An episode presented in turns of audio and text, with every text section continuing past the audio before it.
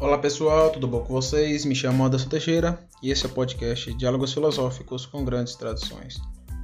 Fique conosco que iremos pensar juntos.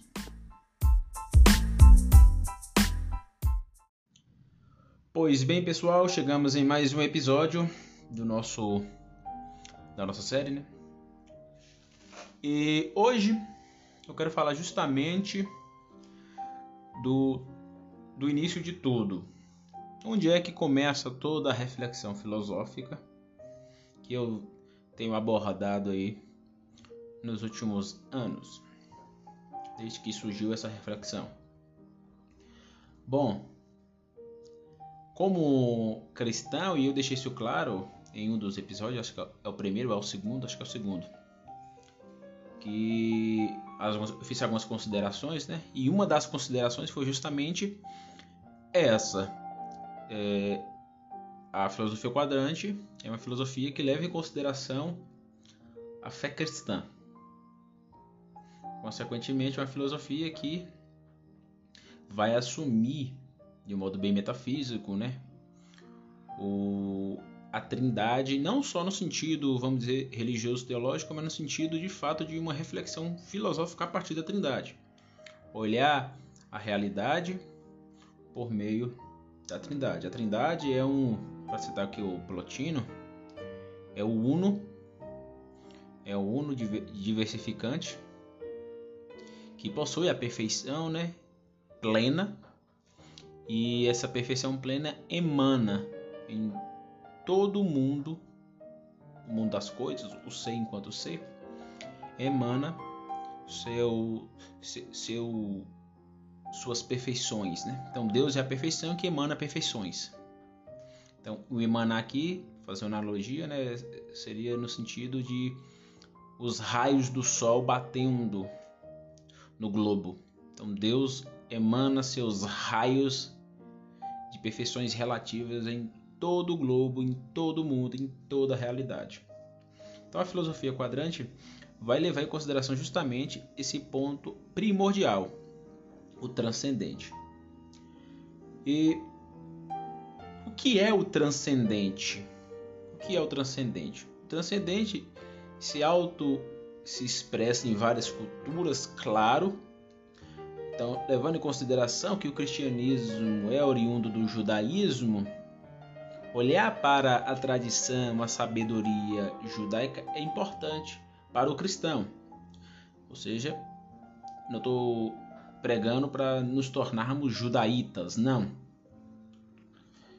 Cair nessa besteira de cristão virar um, um, um judeu. Não é isso. Estou dizendo que existe uma sabedoria judaica que a gente não pode desprezar. Não pode desprezar. Mas antes de começar a falar sobre o transcendente, uma ideia bem interessante que é a ideia do Russell. O Russell ele tem uma um método de investigação, né? que é a fenomenologia. Ele desenvolve esse método ali no campo, lidando com o campo da realidade, mas lidando com o campo da, uh, da, da, epistemologia, da teoria do conhecimento. Então ele, ele é um filósofo que tenta fazer de fato uma filosofia altamente científica, vamos dizer assim. E no método da investigação fenomenológica, o Russell é, vai desenvolver, vai defender algumas ideias bem interessantes. Então, para ele, é, o primeiro passo de uma investigação fenomenológica é justamente a redução, aquilo que ele vai chamar de eporré. Eporré ou redução em si. O que é isso, Anderson? A redução em si, ou a é o ato de colocar entre parênteses tudo, parênteses, tudo aquilo que a pessoa, ou seja, o eu now, né, tem consciência. Então, o que é que tem na minha consciência? Observa a teoria do Olavo. Olavo vai dizer, na sua ontologização antropológica da personalidade do eu, que existe 12 camadas que o indivíduo pode ir se antecipando e, a, e avançar na, na, na, sua personalidade como um indivíduo jogado aí na realidade. Então são, vamos dizer, leis da persona humana. Então a persona, ou seja, o eu humano, possui estruturas legislativas, legislativa aqui vem no sentido de lei, que fundamenta o eu interior. E isso é temporal. Então, a consciência, que é algo bem debatido aí no pensamento filosófico, ela, assim como a realidade, ela possui também leis que estrutura a própria. Por isso que eu acho que essa teoria é bem importante. Porque, por exemplo, o Russell, o próprio Doiver, é, o próprio Potirish, por exemplo, e vários outros filósofos, né, eles vão lidar com a consciência, mas eles não conseguem estruturar quais são, a, a, vamos dizer, as leis que estrutura o eu interior. Às vezes fica muito jogado ao vento, né? O indivíduo tem uma consciência que atravessa toda a realidade, mas essa consciência ela precisa estar fundamentada não só na dimensão lógica, né? Não, a gente não pode cair no reducionismo lógico, mas existe toda uma estrutura. De onde vem isso? Como lidar com isso? Aí a, a teoria das 12 camadas é importantíssima. Então, é, o ato de colocar a própria consciência, consequentemente, se eu estou colocando a, a, a minha consciência, tudo que vem na minha consciência, né? Em parênteses, eu estou colocando a realidade também em parênteses. Porque toda consciência é consciência de alguma coisa, né? Como diz o Aristóteles, se o sensível sumir, consequentemente a sensação tem que sumir. Se a sensação some, o sensível continua a existir. Porque, a partir das categorias da filosofia quadrante, o sensível, isto é, a macro-realidade, a micro-realidade, macro, né? Porque a, a micro sempre é micro na consciência mas a macro-realidade continua a existir. É aquela ideia hiperbólica, some todas as pessoas da face da Terra, a realidade continua existindo com lógica nela. Porque a realidade não depende do ser humano. Não depende do ser humano. Então, colocar, isto é, o ato de colocar em parênteses tudo aquilo que a pessoa tem na consciência, é o ato de colocar não só a própria consciência em parênteses, mas a própria realidade isto é, aquilo que se apresenta na primeira, aquilo que é agnoia, ou seja, o agnoiológico, o pré-teórico, o senso comum. Então, o que seria o, o, os modos de consciência? Seria a imaginação, a recordação, o julgamento, a intuição, tudo isso, a imaginação, recordação, julgamento e intuição depende, depende da realidade. Eu só imagino porque existe uma realidade imagética que se apresenta a mim.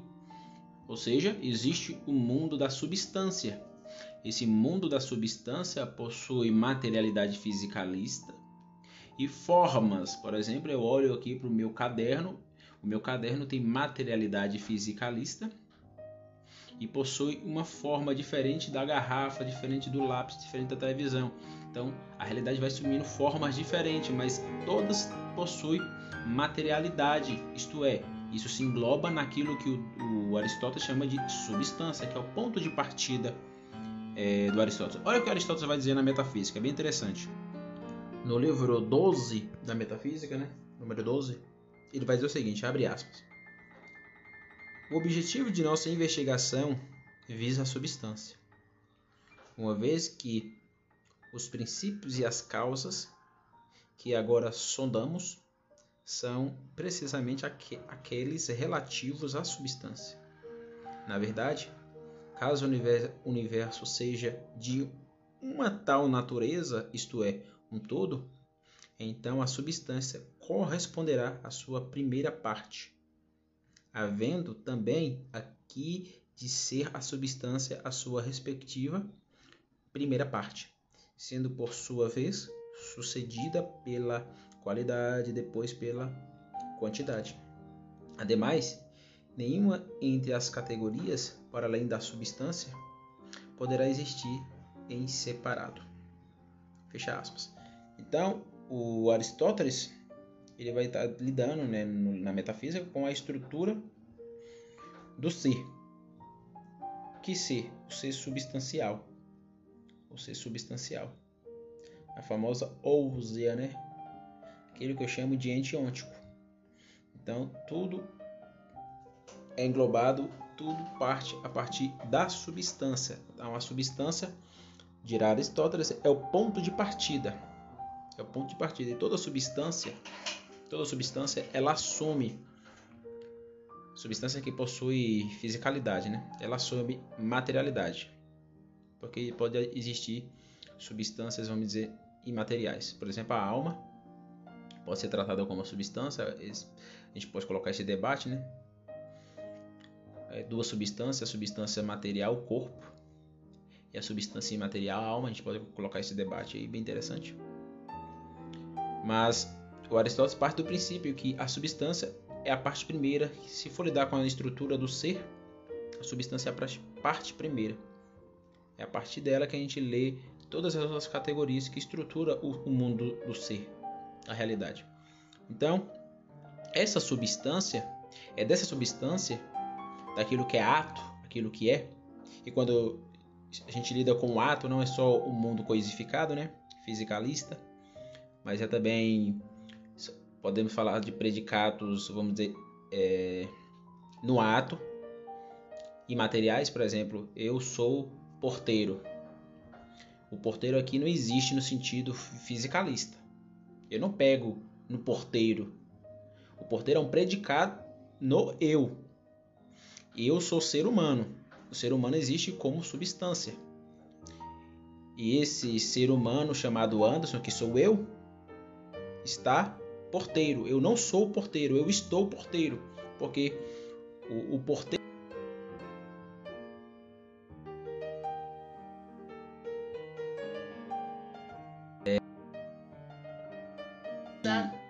Espécie de ato é, imaterial, vamos dizer assim, né? É claro que eu estou colocando na minha própria linguagem, não estou sendo, não estou partindo do princípio, partindo do princípio aristotélico, claro, mas estou tentando pensar aqui de modo que aqueles que vêm escutar entendam. Então existe a substância material, que é, que é o que é em ato, né? assumindo matéria e forma. Se assume matéria e forma, possui substância. E nessa substância pode haver predicados, vamos dizer, não materiais. Isto é, aquilo que Russell vai chamar de, de, dos irreais, que não necessariamente não, né, não é que não exista. São, vamos dizer, é, princípios essenciais, vamos dizer assim. Então, está na minha essência estar porteiro, mas existe o conceito de potência, né? Então, a maioria dos predicados que tem no ser humano pode se atualizar. Então, pro provavelmente daqui 10 anos eu não esteja mais porteiro, esteja professor. Eu, eu atualizei. O porteiro, que ora era ato em mim como predicado se atualizou. Ele agora fica como uma potência passada. Aí entra a ideia do Olavo Carvalho de círculo de latência. É, eu vou explicar o que é círculo de latência, mas o círculo de latência vai lidar justamente com a historicidade do eu e do mundo das coisas. A gente enxerga tudo de modo fragmentário. A gente não tem é, o conhecimento patente total do mundo das coisas. Só Deus conhece numa patência total, abarcando o passado, o presente e o futuro, de uma só vez. Nós não. Quando eu olho para o meu livro, por exemplo, esse livro, antes de eu comprar, ele estava na livraria. Então, ele tem uma, vamos dizer, uma historicidade para o passado. Eu só tenho conhecimento dele aqui agora, eu não tenho conhecimento na sua patência total. Eu sei que é um assunto meio abstrato, mas é bem interessante isso. É, o mundo das coisas o mundo que se apresenta a nós vem na consciência. E o Russell, no seu método de investigação fenomenológica, vai lidar justamente com isso. Ou seja, a redução fenomenológica é justamente a eporreia, colocar é, o que está na minha consciência, a imaginação, é, em parênteses. Em parênteses. Então, falar de imaginação, como eu falei, não é falar da, do mundo que se apresenta aí, é falar da substância, a qual acabei de falar. Essa substância que a gente só enxerga a sua latência, não enxerga a sua patência total, porque o ser humano é Deus, nem o ser humano é onisciente, somos apenas cientes. É os dois vetores aí, né? Uma dualidade antinômica. Deus nos deu, capaci Deus nos deu capacidade de é, olhar a realidade de modo lógico, assim como ele faz. A diferença é que ele é onisciente, então ele enxerga tudo numa patência total. Ele abarca tudo, nós enxergamos tudo de modo fragmentário, aqui e agora, por meio da nossa intuição agnoiológica e por meio da nossa é, auto-abstração epistemológica. A intuição agnoiológica é, é, é um lado da lógica natural do ser humano e a razão auto-abstrativa epistemológica vamos dizer, é uma construção. Seria o, os dois lados da lógica, né, do aspecto modológico, refratado no ser humano. O lado legislativo e o lado normativador, ou seja, o lado cultural e o lado lei. O lado lei, vamos dizer assim. Então, o aspecto modal possui essa dualidade que o Doiver não problematiza, que eu estou partindo do princípio do Regis Oliver. Então, é, depois de fazer isso, segundo o Russo, né, é, colocar entre parênteses tudo aquilo que a pessoa tem na consciência, incluindo todos os modos de consciência, né? a imaginação, recordação, julgamento, intuição. O, o passo seguinte é justamente a ideia da redução idética. Por que eu estou falando isso aqui? Porque o termo idético é importante. Redução idética, eu não vou explicar o que é redução idética a partir do ponto de vista da, do Husserl, mas eu vou tratar aqui a Vou pegar o signo eidético e ver como Russell é, tratava na, na, sua significação simbólica, vamos dizer assim, filosófica. Né?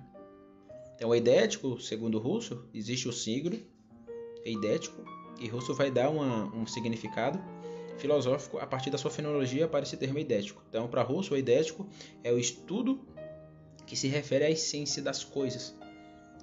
Ou seja, não é aquilo que está relacionado à existência ou até a função de objeto. Que é um termo importante, né? É, eu tinha falado que, por exemplo, o predicado porteiro, eu estou porteiro, era uma espécie de. de, de é, é, essência do eu. Não, não, não é uma essência do eu, mas, usando aqui o linguajar do Russell, é uma função, uma função no eu. Uma função no eu, porque ele dá, por exemplo, eu sou porteiro, isso não é uma lei universal. A, a, a profissão porteiro pode desaparecer. Lei universal é a lei da unidade, é a lei da oposição, é a substância, é a quantidade, a qualidade, a relação, é o aspecto cultural, é o aspecto é, biótico. Isso são é, é, é essências, vamos dizer assim, né? Isso, isso é da dimensão ontológica, universal, que sempre vai existir independente de, do, do contexto que a gente viver. Mas porteiro não. Então, trocando os termos aqui, que eu tinha acabado de falar isso, né? Que é o predicado, porteiro, eu estou porteiro, é uma espécie de é, essência. Não, não é essência, é apenas uma função. Uma função do objeto ou do sujeito, né? No caso, tinha falado eu, Anderson. Eu, Anderson, sou um sujeito e possui predicados. Quais são predicados? Um deles é justamente a função do porteiro. Não é uma essência, porque isso não é uma lei. Não tem nada a ver. Então, é, feita essa essa re, é, retrocipação, fechando parênteses aqui, vamos continuar. Então, termo idético para o rosto se refere justamente a isso. Se refere a essência das coisas. A essência das coisas. Então Russell buscou a essência das coisas. Vamos voltar às coisas mesmas? Voltar para a primeira e buscar a essência das coisas. Então, o termo eidético ele pode também ser confundido com ontológico. Por que ele pode ser confundido com ontológico? Porque o, o termo ontológico significa também esse princípio de é, é o lado a qual nós não vemos, vamos dizer assim. Vou tentar usar uma linguagem aqui que todos venham entender. Sair do, do, filosof, do, filosof, do filosofês. Por exemplo, quando a gente olha para o mundo da coisa, o mundo da coisa em si, na primeira, na, no, a partir do senso comum, a gente tende a ficar preso no mundo da coisa. Isso é importante, o senso comum é importante, é importante, a gente não pode demonizar, mas o filósofo, vamos dizer, ele tenta driblar a realidade, né? Isso é bem interessante, os metafísicos. Ele tenta driblar a realidade para tentar entrar na coisa. Por exemplo, eu estou aqui no meu trabalho agora. Eu trabalho de porteiro, né? Por isso que eu usei o exemplo do porteiro lá com predicado e sujeito, etc. E eu estou aqui na portaria e estou vendo um cone. Todas as pessoas que olhar para esse cone vai ver o cone. Estão certos. Vai falar a palavra cone, que é o significado, que é o, o signo, né? Vai dizer esse, esse cone é, serve para colocar ali, colocar cá, colocar para lá, vice-versa. Significado vai dar uns, vários significados. Pode um cientista pegar esse cone e querer dar significados epistemológicos, seja ciências humanas, ciências exatas. E o filósofo? O filósofo vai olhar para esse cone e vai tentar penetrar nesse cone. Então ele vai tentar driblar a realidade para penetrar esse cone. Aí entra a dimensão ontológica, entra a filosofia primeira. Entra a filosofia primeira. Então ele vai tentar ver as estruturas que está por trás daquele cone. É por isso que Platão é importante.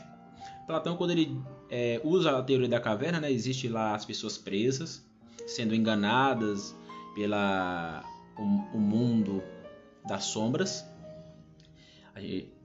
os prisioneiros acham que é a realidade, mas não é, estão sendo enganados. Aí um, um, um, infeliz deixa, não sei como, né?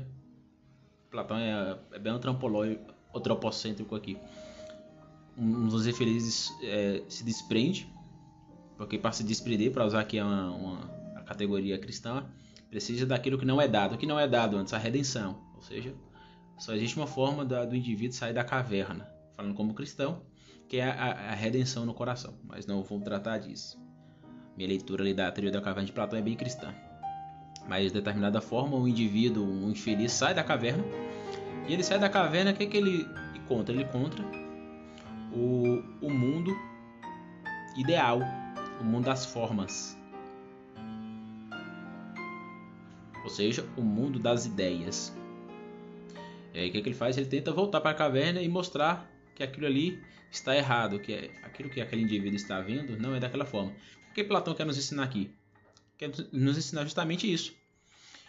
Sair da caverna, sair da caverna e ir até o mundo das ideias é justamente o papel do filósofo. Ele sai da caverna, ele deixa a, o senso comum é, e vai até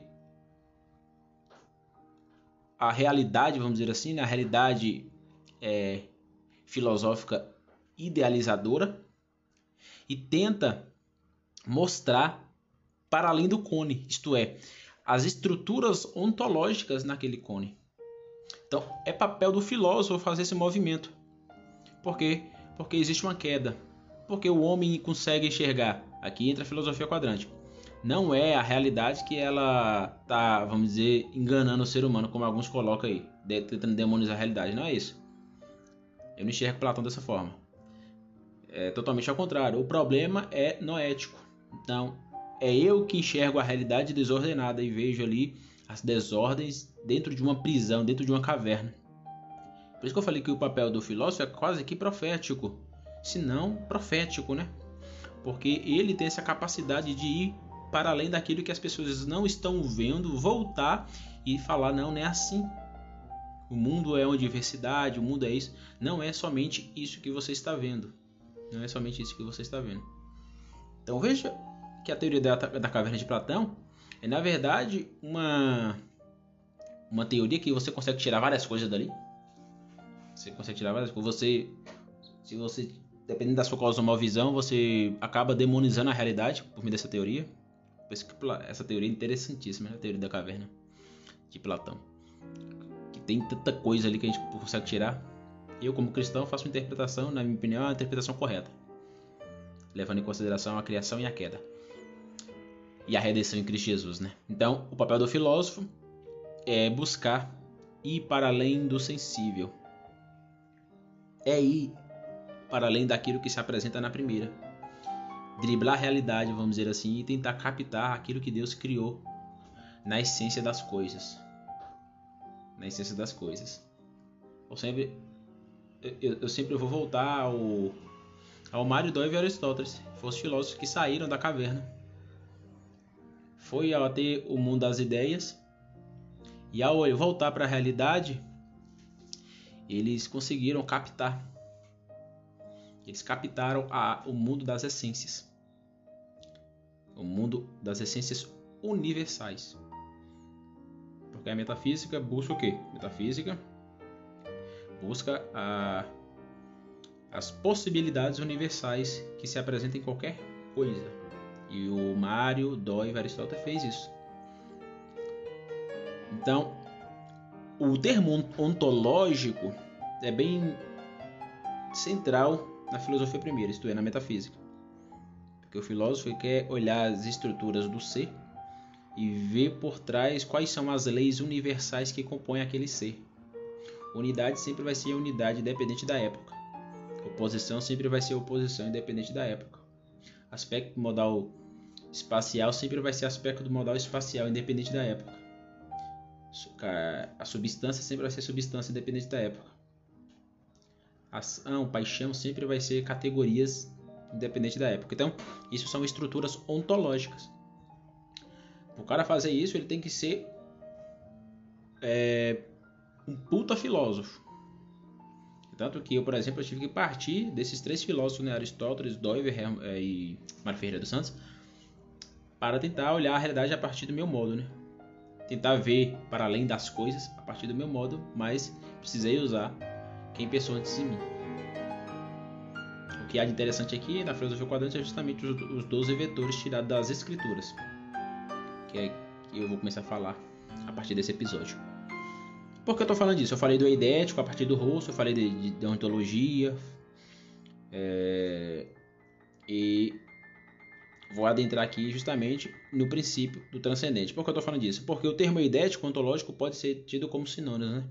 Então, eidético pode ser traduzido como, no, na perspectiva rosseliana como é, as essências, e o ontológico também pode ser traduzido como as essências. Porque quando o filósofo vai ao mundo das ideias, ele está tentando, pelo menos metafísico, né? tentando buscar as essências das coisas, para além daquilo que se apresenta na primeira, ou seja, para além do círculo de latência agnoiológica, que é fragmentária. Né? Inclusive, as leis que os filósofos conseguem descobrir, captar, que são leis criadas por Deus, é, são leis relativas, não são absolutas, porque é absoluto só, só Deus. Então não existe um, uma ontologia absoluta descoberta ou captada por algum filósofo. Não existe isso. E por mais que um filósofo descubra uma, uma, uma ontologia diversificada, é, é, verdadeira, ele não esgotou a realidade. Possivelmente, outros filósofos no futuro poderão olhar para o mesmo cone que eu estou vendo aqui e ver estruturas para além daquilo que outros filósofos já olhou. Por isso que a filosofia é nota de rodapé Aristóteles, né? Porque primeiro a fazer isso foi Aristóteles. Tentar driblar a realidade e ver o mundo das coisas nas suas essências ontológicas, foi Aristóteles que fez. Aí todo, todo mundo que faz isso faz deve é, pagar o tributo ao, ao filósofo mor, que é Aristóteles. Ele foi o primeiro a fazer isso. Apesar que tem o Pitágoras também, né? A gente não pode esquecer do Pitágoras. Mas o Pitágoras tinha uma pegada bem esotérica. Então, outra coisa, ele olhava a matemática com, com, correlacionada com a religiosidade. Mas querendo ou não, também tem um princípio ali ontológico no Pitágoras. É que o, o, o Aristóteles, vamos dizer, ele é mais, para usar um termo moderno, ele é mais científico. É claro que eu estou sendo aqui anacrônico, né? Entre aspas, né? Entre aspas. Estou usando termos científicos aqui no sentido moderno. Mas é, não é que não exista cientificidade nos filósofos medievais, nos filósofos antigos. Existe. Mas como a gente está na modernidade, usar o termo científico já é usar o termo entendendo o espírito da nossa época, né? Isso é auto-evidente. Então, eu fiz esse rodeio todo para falar justamente do ontológico e do idético. Então, aqui na filosofia quadrante, eu vou fazer uma separação. Uma coisa é idético, outra coisa é ontológico. Aqui na filosofia quadrante, é claro que autores podem olhar como sinônimos, né? É, lidando com a mesma coisa, ou seja, a estrutura do ser para além da primeira. Mas eu estou separando os termos para, vamos dizer, é, sistematizar. Eu gosto muito de sistematizar aquilo que eu penso. Então, idético aqui é traduzido na, no meu pensamento como aquilo que é antes de qualquer consideração ontológica. Então, quando eu digo a, o, o, o, o quinto vetor é idético, que é o dadivacionalizar-se, que vem de dádiva, né? que vem das escrituras. É, dizendo o seguinte, antes de eu falar, por exemplo, da lei do 1, da lei do 2, da lei do 3, da lei do 4, da lei do 5, da lei do 6, da lei do 7, até a lei do 10, ou aspecto modal é, legislativo, aspectos modais, né? legislativo e normativo, ou as categorias, antes de falar disso, ou de qualquer captação ontológica de qualquer filósofo, filósofo aí na realidade, eu tenho, eu, tô, eu tenho que falar justamente que a realidade é um dadivacionalizar-se. Ou, por exemplo, é um revelacionalizar-se. Porque o filósofo só conseguiu achar estruturas ontológicas. Aristóteles só, poder, só achou que achou. Mário Ferreira dos Santos só achou que achou. Hermann David só achou que achou. Leibniz só achou que achou. Porque existe um vetor de ordem idética criacional, que é o vetor do revelacionalizar-se porque a realidade se oculta, né? Somos seres quedais. Se a realidade se oculta, consequentemente tem um vetor de ordem. Dentro dessa dualidade antinômica de querer sem queda, tem um vetor de ordem que é o revelacionalizar-se. Então, só existe ciência e filosofia por causa desse vetor idético. Olha que interessante, bem interessante isso, né? Só existe filosofia e ciências. Se existem ciências particulares, como as ciências humanas, ciências exatas e a filosofia, só existe por causa desse vetor. Que vetor, Anderson? o vetor do revelacionalizar-se. Porque a realidade, não por causa da realidade em si, mas por causa do eu, ela se oculta. O, oculta, o ocultamentalizar-se é um vetor de desordem. Então, tudo aquilo que se oculta, se oculta em desordem. Então, nós buscamos a revelação, revelar a realidade. Então, quando o cara está fazendo física, ele está tentando revelar, ele está tentando mostrar algo, trazer para fora. Então, esqueça, se você quer fazer filosofia esotérica, ocultista, você está fazendo filosofia a partir da quedalidade. Ou seja, a partir da queda. Da queda no pecado. Está tá entrando numa desordem. Filosofia e ciências, tanto exatas quanto ciências humanas, não fica preso no ocultamentalizar-se. Ele lida com o ocultamentalizar-se, com a ocultação, lida, mas ele busca sempre revelar.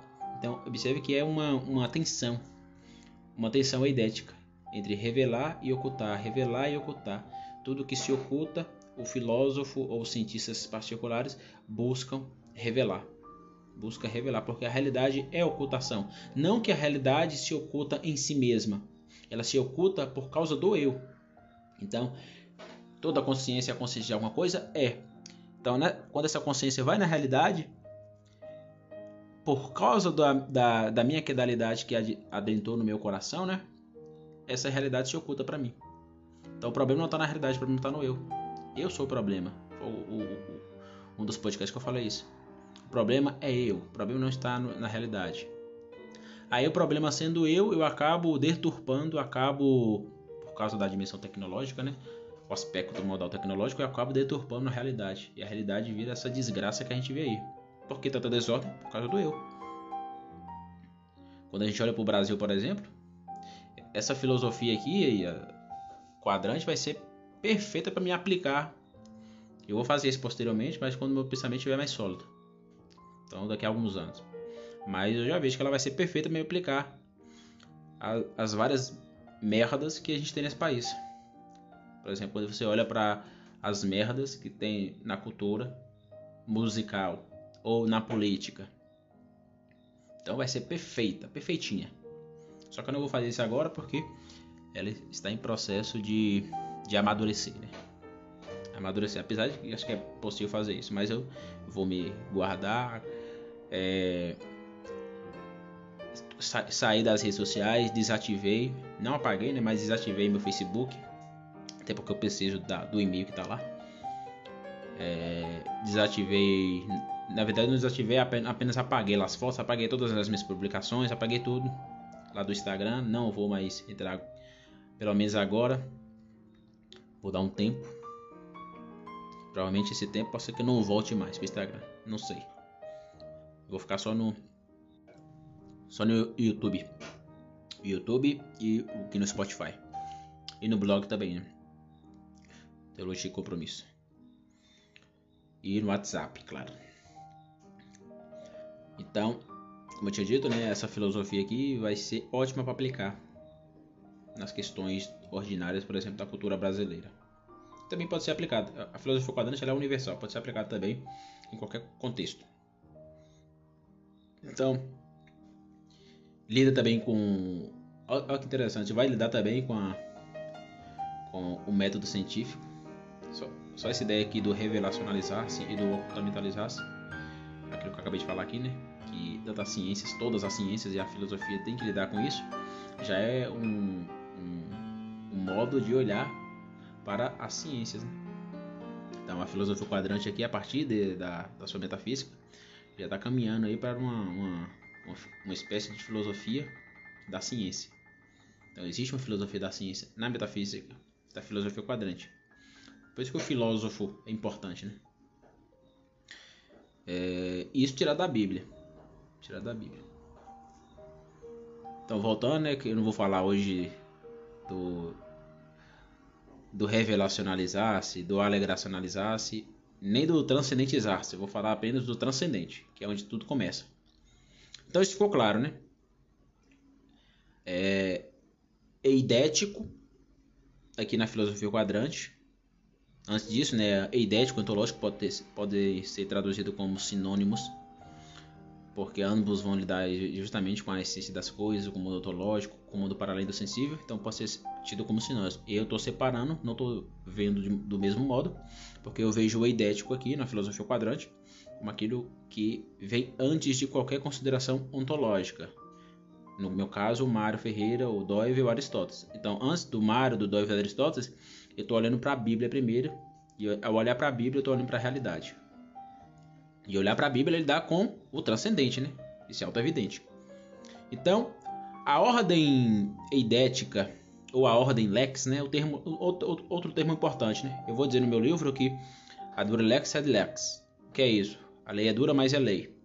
Então são leis. O transcendentizar-se, o aliancionalizar-se, o dadivacionalizar-se, o santizacionalizar-se, o alegracionalizar-se, o revelacionalizar-se são leis de ordem criacional.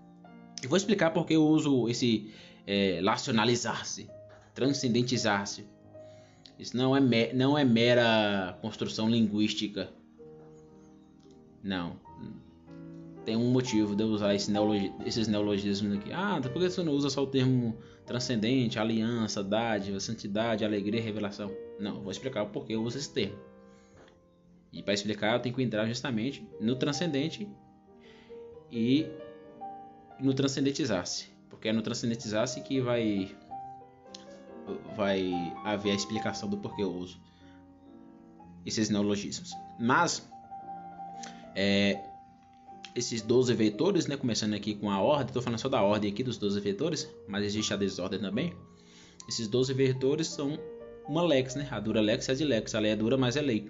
Então são ordem de lex, ordem de lei criacional, que possui 12 vetores seis vetores criacional ou criacionais e seis vetores quedais. Então, assumindo o dualismo antinômico do Mário Ferreira dos Santos e jogando no motivo base criação, queda e redenção, tá claro, né? Eu estou sendo fiel justamente àquilo que Dover diz. Todo filósofo e todo cientista particular ele deve partir do motivo base criação, queda e redenção. Só que eu estou reformulando, eu estou entendendo apenas a dualidade entre criação e queda, porque eu não assumo a redenção como algo dado. Primeiro, a realidade ela não caiu, quem caiu foi eu. Então, ah, Anderson, a gente precisa da redenção na realidade, porque a realidade caiu. Não. Eu respeito quem entende assim, mas eu não entendo que a realidade caiu. Quem caiu foi o eu. Foi o eu, foi o outro. No quadrante, né? Eu, now, tu dualítica e tu multiplica. Foi esses, foi esses indivíduos, a humanidade, que caíram no pecado. Toda a merda que acontece advém da, da, da própria antropologia humana, do próprio eu. Do próprio eu. Independente de você assumir ou não a historicidade de Gênesis 3, eu não estou dando com isso. Estou lidando com isso. Até porque eu vejo Gênesis como um livro mítico. E mítico aqui não é sinônimo de mentira. É uma forma pré-teorética religiosa de, de olhar para a realidade das, da antiguidade. Tá? Porque a Bíblia foi escrita na antiguidade, né? Então, isso é auto-evidente. É, então, o, a ordem de lex criacional possui seis vetores. E eu estou assumindo aqui o dogma da criação. O dogma da criação. Muda tudo. Quando eu digo que Deus criou tudo, muda tudo. Esse primeiro motor imóvel, né? Por que eu estou dizendo isso?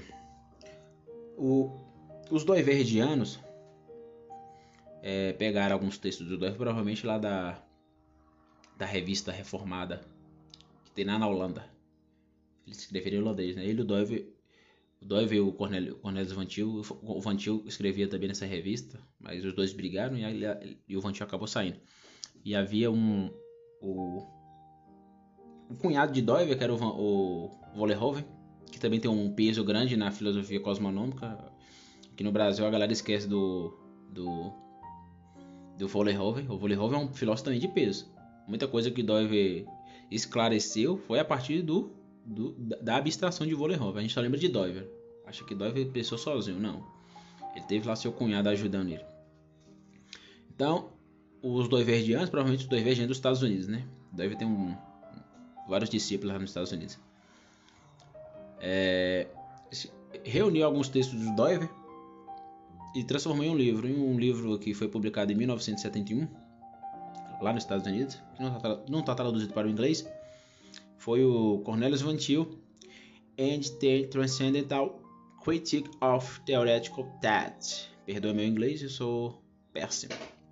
Então, nesse livro, o Doiver tem uma frase peculiar que eu discordo. Ele vai dizer que a Bíblia não nos fornece ideias filosóficas. Literalmente assim. Ele disse isso. A Bíblia não nos fornece ideias filosóficas. Para Doive, a Bíblia só nos fornece o ponto de partida cosmono, cosmovisionário, vamos dizer assim, né? Não cosmonômico, né? Mas cosmovisionário, que é a criação, que é a redenção. Isto é, a Bíblia só nos dá um ponto de partida metanarrativo, para usar o termo aqui do Lyotard. É apenas uma meta-narrativa. Você não pode olhar para a Bíblia, por exemplo, e olhar para a tradição é, hebraica de Gênesis e tirar ideias filosóficas dali. Isso é impossível. Bom, eu entendo que quando o fundamentalista vai fazer isso, vai dar merda. Vai dar merda porque, por exemplo, ele quer aplicar leis culturais ao contexto da modernidade, sem entender aquilo que o Paul Tillich chama de situação. Mas será que não é possível? Será que não é possível tirar das próprias escrituras, da própria sabedoria é, judaica, ideias filosóficas? Eu acredito que sim. Eu acredito que sim, porque eu olhei aqui para esses 12 veitores idéticos de modo é, metafísico. E aqui eu estou usando conceitos universais. Eu acabei de falar aqui que toda ciência, toda ciência, ela lida com dois vetores de ordem e desordem. Quais são? O revelacionalizar-se e o ocultamentalizar-se. Isso veio da onde? Isso veio da Bíblia. Então deve estar errado. Doive está errado naquilo que ele acabou de defender aqui. Então, eu aqui estou mais com Gordon Clark. Gordon Clark no seu escrituralismo iria concordar muito bem comigo. Se estivesse vivo, né? Porque eu estou partindo da Bíblia. Assumir o transcendentizar-se, o aliancionalizar-se, o dadivacionalizar-se, o santizacionalizar-se, o alegracionalizar-se, o revelacionalizar-se. É justamente desse que veio da sabedoria bíblica não veio de Doive, não veio de Kant, não veio é, de São Tomás de Aquino, veio das Escrituras, tá na Bíblia, tá na Bíblia, na sabedoria antiga judaica, consequentemente neotestamentária, Novo Testamento, né? Então aqui eu estou sendo bem escrituralista, estou discordando de Doive. Antes disso eu concordava com Doive, não vou mentir, mas eu estou sempre aberto a mudar de opinião. Né? Estou sempre aberto a mudar de opinião e mudei de opinião. O motivo base é importante? Claro que é. Até porque é, partindo justamente do motivo base, né? apesar de a partir de, a, de um ponto de vista é, Mário Ferreiriano, né? que eu estou colocando aqui o dualismo antinômico. E estou discordando do Doivel. O motivo base também, criação que é da redenção, é possui uma dualidade antinômica, assim como o motivo grego e o motivo moderno. E o motivo escolástico tardio nominalista. Então isso é bem interessante. Você vê que a influência do Mário Ferreira dos Santos é, adentra a minha pessoa e eu mudo um pouco aí a, a, a, a, estrada. Então eu não estou na, no campo dos reformados aí clássicos, né? que adere tanto o pensamento é, reformado escocês quanto o pensamento holandês. Né? Apesar de ter influência do pensamento holandês, calvinista, eu não estou indo nessa tradição justamente porque estou adentrando aí, o, sou um discípulo do Mário Ferreira dos Santos. Consequentemente também sou discípulo do Aristóteles. Sou espécie de aristotélico doiverdiano ferreiriano. é bem, bem doido. Mas eu misturo os três aí para tentar achar minha voz. Só que antes disso, há o, os 12 vetores né, eidéticos. Então eu discordo do Doiver. Doiver está errado. A Bíblia nos fornece ideias filosóficas e deixando claro, esse aqui que eu chamo de transcendentizar-se, alegracionalizar-se, imanentizar-se, isso aqui de ordem e desordem, não são ideias teológicas. Anderson, você está dizendo que um teólogo não pode usar isso? Não, o teólogo pode. Ele pode lidar com isso de modo teológico, mas eu estou lidando com isso de modo é, filosófico filosófico. Filosófico no sentido eidético. Por que eu, coloquei o termo eidético também? Eu não expliquei isso, né? Eu vou explicar agora.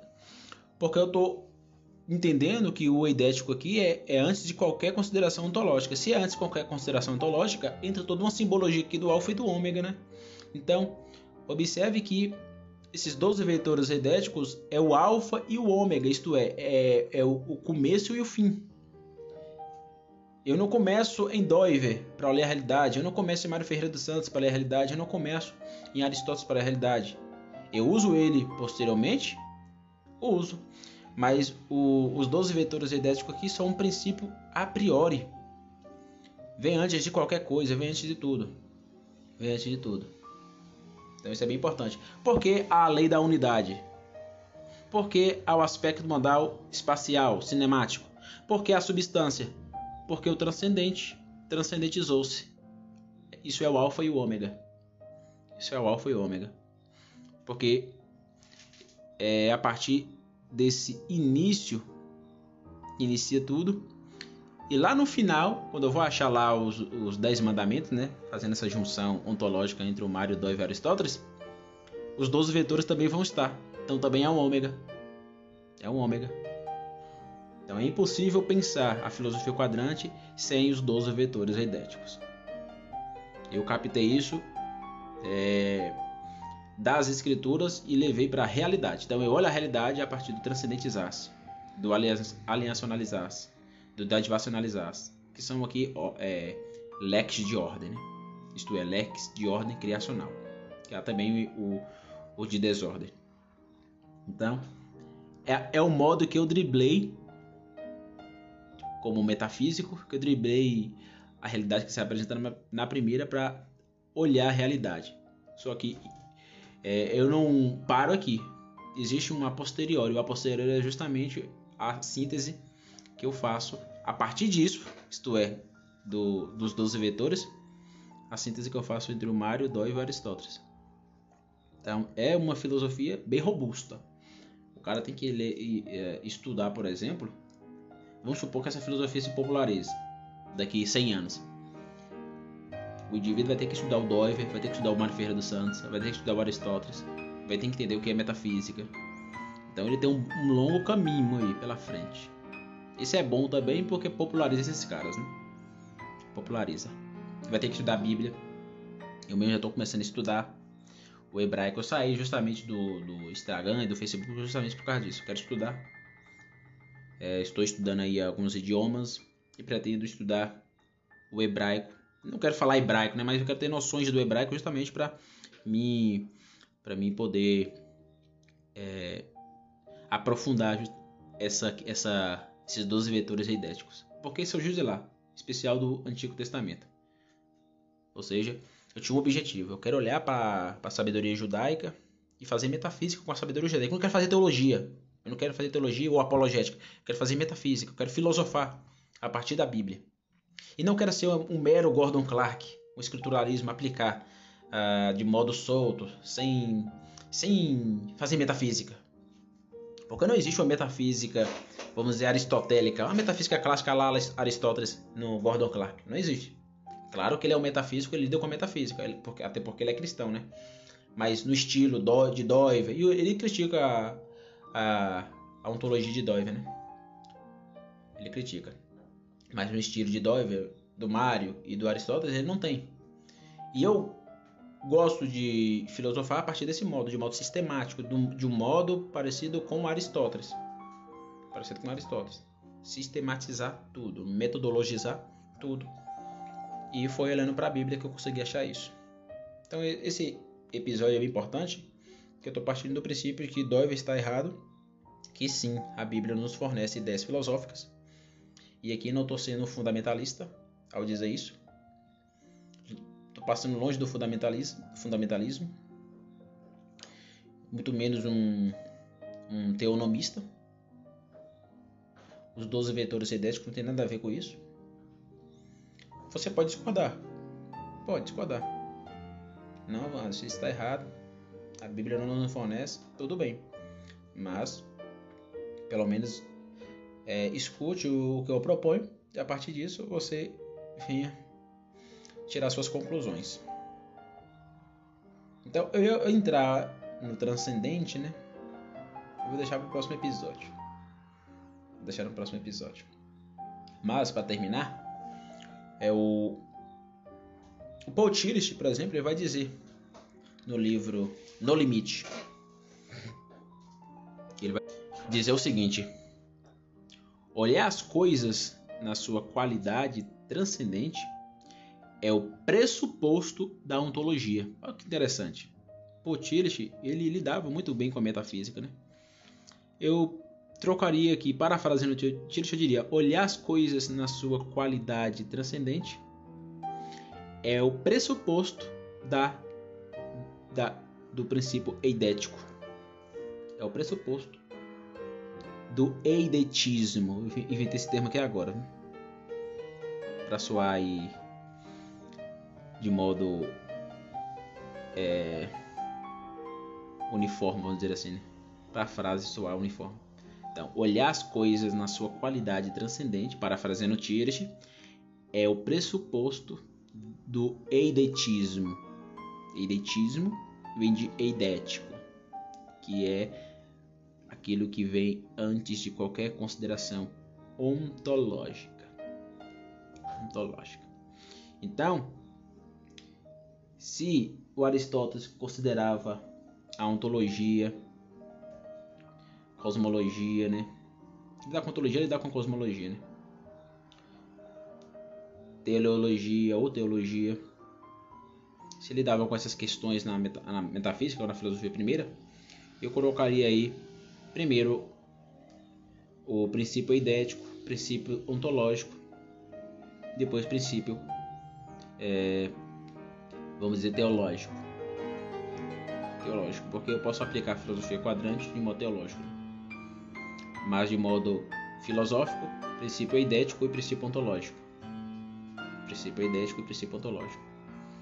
Na filosofia quadrante eu não começo ontologicamente, eu começo de modo eidético. De modo eidético, a partir dos 12 vetores. O Calvino, que é um autor que eu gosto muito, né? ele vai dizer o seguinte: eu vou ler aqui uma, uma frase dele. Ele vai dizer o seguinte: Os filósofos são ambiciosos, é, por conseguinte, objetivam uma clareza extraordinária e uma engenhosidade hábil. Aqui, olha o que Aristóteles vai dizer, e eu estou fundamentando a partir de Aristóteles os 12 vetores idéticos, além do Gordon Clark, né? mas Aristóteles, Aristóteles não, João Calvino. Olha o que João Calvino vai dizer. Porém, a escritura tem uma bela precisão e uma certeza que excede a todos eles. Os filósofos com frequência demonstra presunção. Porém, o Espírito Santo tem um método diferente, direto e sincero, o qual não deve ser negligenciado. Então é isso. É isso. Calvino estava corretíssimo. A Escritura tem uma bela precisão, uma certeza que excede todos eles. Excede todos eles. Então, entre João Calvino e Hermann Doiver, fica o João Calvino. Fica o João Calvino. Não é que o Doiver não considera as escrituras, não é isso. Mas que filosoficamente o Doiver não considera as escrituras como fornecedor de ideias filosóficas. Ele está errado. Fornece sim, porque a escritura tem uma bela precisão uma certeza que excede todos os filósofos, inclusive o Doiver. Inclusive o Doiver. Doiver não está acima da Bíblia, não está acima de ninguém. Ele é um cara que comete erros. Porque ele não que é Dao. Não idolatre filósofos. Não idolatre filósofos. Engraçado, quando mais a gente estuda um filósofo e a gente vira um discípulo, a gente começa a ver problemas e discordâncias. E eu vejo isso no Doiver todo momento. Tem vários problemas nele. Ele é um ótimo filósofo, mas tem vários problemas nele. E então aqui eu fico com, com João Calvino. Fico com João Calvino. A escritura tem uma bela precisão de uma certeza que excede todos os filósofos. É por isso que eu consegui olhar para o Antigo Testamento e, e ver sabedoria ali filosófica filosófica. E eu vou mostrar. Vou citar aqui os textos, os versículos bíblicos para fundamentar isso. A partir das escrituras, levando para a filosofia, não para a teologia ou para a religião. Não vou fazer isso. Então isso é importante, né? E o, espírito, o papel do Espírito Santo, né? Eu sou cristão. Então os filósofos com frequência, dirá o João Calvino, demonstram presunção. Porém o Espírito Santo tem, o Espírito Santo tem um método diferente, direto e sincero, a qual não deve ser negligenciado. É, o Pierre Bourdieu tem uma frase em francês bem interessante. É, ele vai dizer o seguinte: ele vai dizer que la sociologie é um esporte de combate. Parafraseando, eu diria que la métaphysique é um esporte de combate que se pratica a genoux, ou seja, a metafísica é um esporte de combate que se pratica de joelhos. Por quê? Porque é o Espírito Santo que conduz. Tudo que eu faço, eu faço tentando, de modo último, olhar para o transcendente, isto é, para Cristo. Isso acontece no Doiver, por exemplo? Claro que acontece. Doiver é super cristocêntrico na sua filosofia. Mas falta mostrar isso. Ele está muito preso, o é muito preso na linguagem kantiana, russeliana, moderna. Tem que ter isso? Tem que ter. Mas ele falta mostrar. Falta mostrar caráter, vamos dizer, cristão explícito. Porque está implícito, né? Está implícito. É tanto que ele não entendia muito de teologia. Ele não era teólogo. Então, os 12 vetores idéticos têm, têm uma raiz na Bíblia. Eu levo em consideração o que João Calvino diz. Né? A Bíblia é extraordinária e ela pode nos dar a partir da sua, sua sabedoria, respaldo para olhar a realidade. E é isso que eu faço. Se eu vou ser feliz no que eu estou fazendo, não sei. Mas como diria o Russo, né? Eu não poderia olhar para o mundo. Eu não poderia olhar para o mundo e ficar calado. Eu, eu tinha que filosofar. Eu tenho que filosofar. A mesma, o mesmo anseio que pegou o rosto me pegou também. Ao olhar para o mundo, eu tinha que filosofar. E ao filosofar, eu quero levar a minha fé em consideração, sem cair em proselitismo religioso, mas ser um filósofo de modo sério. De fato, um filósofo de modo sério. Então, o Espírito Santo, a Bíblia, a Bíblia e o Espírito Santo. Isso entre em consideração entre em consideração. Então, no próximo episódio vamos falar do transcendente. Aí vamos fazer, vamos, vamos misturar aqui aos autores Moisés, Moisés Antigo Testamento, Calbart, Kant e Paul Tillich. Vou fazer a mistura desses autores para lidar com o transcendente. Em especial, vamos analisar o texto de Êxodo 3 para lidar com o transcendente. E vou aplicar o conceito numênico do Kant, mas não na forma que Kant aplicou. Ou seja, Kant aplica essa realidade, eu vou aplicar a, o primeiro princípio quadrante, né? Então, vou usar Kant aí, vou perverter Kant e usá-lo ele de um modo é, quadrante, olhando para o primeiro princípio, que é o meu absoluto trinitatis, ou seja, o Deus totalmente outro, trino, que se revelou em Cristo Jesus. Então, meu muito obrigado. Até o próximo episódio. Tchau, tchau.